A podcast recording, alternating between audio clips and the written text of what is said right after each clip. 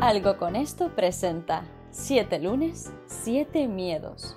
Una píldora que hará que cada lunes obtengas herramientas en diferentes materias de la mano de un experto para hacer de tu semana la mejor del milenio. Tú decides. 7 lunes, 7 miedos. Un proyecto de Jack Viamonte. Hola, muy buenos días a todos. Estamos en una nueva temporada de 7 lunes, 7 miedos. Esta vez tenemos el enorme placer de contar con una mujer espectacular, Majo Isola. Majo, os voy a leer una breve descripción de su currículum o de su descripción de su web para que entendáis un poco lo que hace. ¿no? Ella pone que guía y acompaña a quienes quieren cuestionarse, conectar con su deseo y hacer algo al respecto. No se dirige a, a quienes ponen excusas, se justifican y se victimizan, sino a aquellos que tienen urgencia por un cambio y se creen posibles de lograrlo. Bueno, Majo, empiezas muy fuerte. Cuéntanos, por favor, tú con tus palabras, quién es Majo Isola, para luego hablar de qué es el autosaboteo y si todos y todas lo hacemos. Ok, eh, ante todo, Jack, muchísimas gracias por la invitación. Es un placer para mí estar acá. Eh, me siento muy internacional. Yo soy argentina, viviendo en Argentina, así que bueno, me encanta poder eh, esparcir mi mensaje y mi amor puro y duro. Ya lo irán conociendo en estos siete episodios, así que bueno, estoy muy contenta. Eh, la verdad es que parte de mi descripción que vos leíste es así de contundente, porque yo tengo rizos, como pueden ver los que están viendo en vivo, em, y a mí no me gusta rizar el rizo. Es decir, no me interesa eh, regodearme en una situación para en realidad no hacer nada al respecto. Que eso es un poco el autosaboteo, ya ampliaremos, pero la verdad es que cuando alguien solamente está en la queja, en la excusa y en la victimización, eh, lo único que quiere es que alguien le sobe el lomo, le dé la palmadita en la espalda y le diga, ay, pobrecito, pobrecita, con todo lo que te pasó, es lógico que te sientas así basado. Y la verdad es que personalmente me pasaron muchas cosas y tengo material para poder justificarme, victimizarme y encontrar excusas. Pero la verdad es que eso, si bien puede dar un confort pasajero, no genera ningún cambio a futuro. Es únicamente cuando nos hacemos cargo de que todo lo que nos pasa tiene que ver con nosotros, que ahí sí podemos tomar acción y generar cambios. Si no, estamos todo el tiempo diciendo lo mal que estamos. Entonces, yo no creo que esa sea mi misión acá, no creo que ese sea mi mensaje, y para las personas que quieren que les sobe el lomo, respeto completamente su proceso, pero no es el contenido, ni las mentorías, ni todo lo que yo les puedo ofrecer donde se van a sentir realmente que, sintonizan con eso que están buscando. Entonces, para mí es muy importante saber que uno, yo sí, Majo Isola, vos, y tu podcast, y cada uno de nosotros no es para todo el mundo. Entonces, si yo sé que no soy para todo el mundo, me es muy importante marcar mis límites y decir, ok, ¿para qué estoy yo? ¿Qué quiero poner yo en este vínculo? Para ver si el otro también encuentra en ese vínculo eso que viene a buscar. Por ahí van los tiros. Bueno, Majo, muchísimas gracias por esta maravillosa presentación tuya.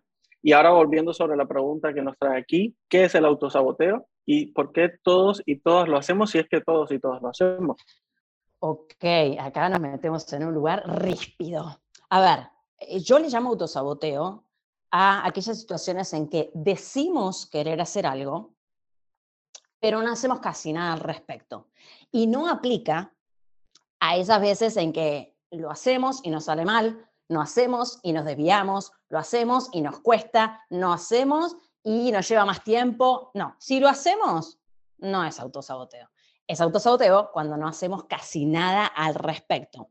Y el autosaboteo, con lo primero que para mí nos confronta, es con una doble moral.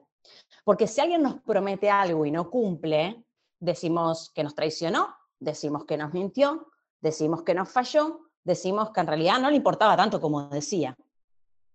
Ahora, esa vara tan rígida, tan contundente que tenemos para otros, no es la misma vara que tenemos para nosotros, porque para nosotros, nosotros tenemos lo que yo llamo el cuentito del autosaboteo. Y lo que nos solemos decir es, ay, Jack, ¿sabes qué? Con tal asunto en mi vida yo me estoy autosaboteando, pero vos viste que todos nos autosaboteamos, ¿no?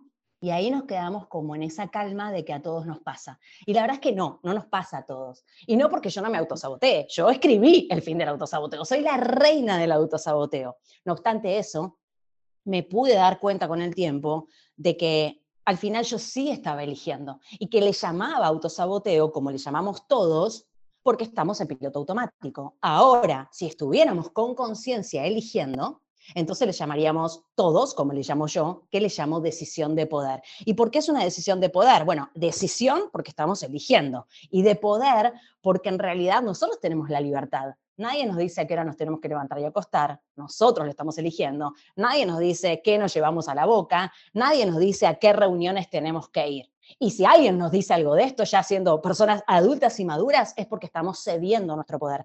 Pero en realidad nosotros estamos siempre eligiendo y muchas veces nos autosaboteamos ante algo que creemos que sería mejor para nosotros, pero ese mejor es muy abstracto. Y desde mi punto de vista, la motivación no, no viene por la disciplina y ser rígidos con nosotros. La motivación viene de que eso que decimos querer hacer realmente querramos hacerlo y nos mueva la fibra. Yo digo así, tenés que sentirlo en todo tu cuerpo que te morís si eso no lo haces. Ahí aparece la motivación. Yo no necesito motivación para encontrarme con alguien que me encanta o ver mi película favorita. Necesito motivación cuando no quiero hacerlo. Y eso es lo que yo invito a que nos confrontemos de que nos estamos mintiendo si decimos que queremos algo, pero en realidad no estamos haciendo nada al respecto. Y empezar a tratarnos como, como trataríamos a cualquiera, como tratamos a cualquiera, que nos promete y no nos cumple, y no decimos, ay, no, pobre, es que se autosaboteó.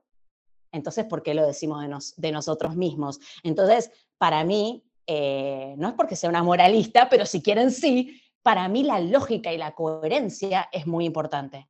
Y esa es mi invitación, a que Boyac y todos los que están escuchando se dejen incomodar para darle fin al autosaboteo.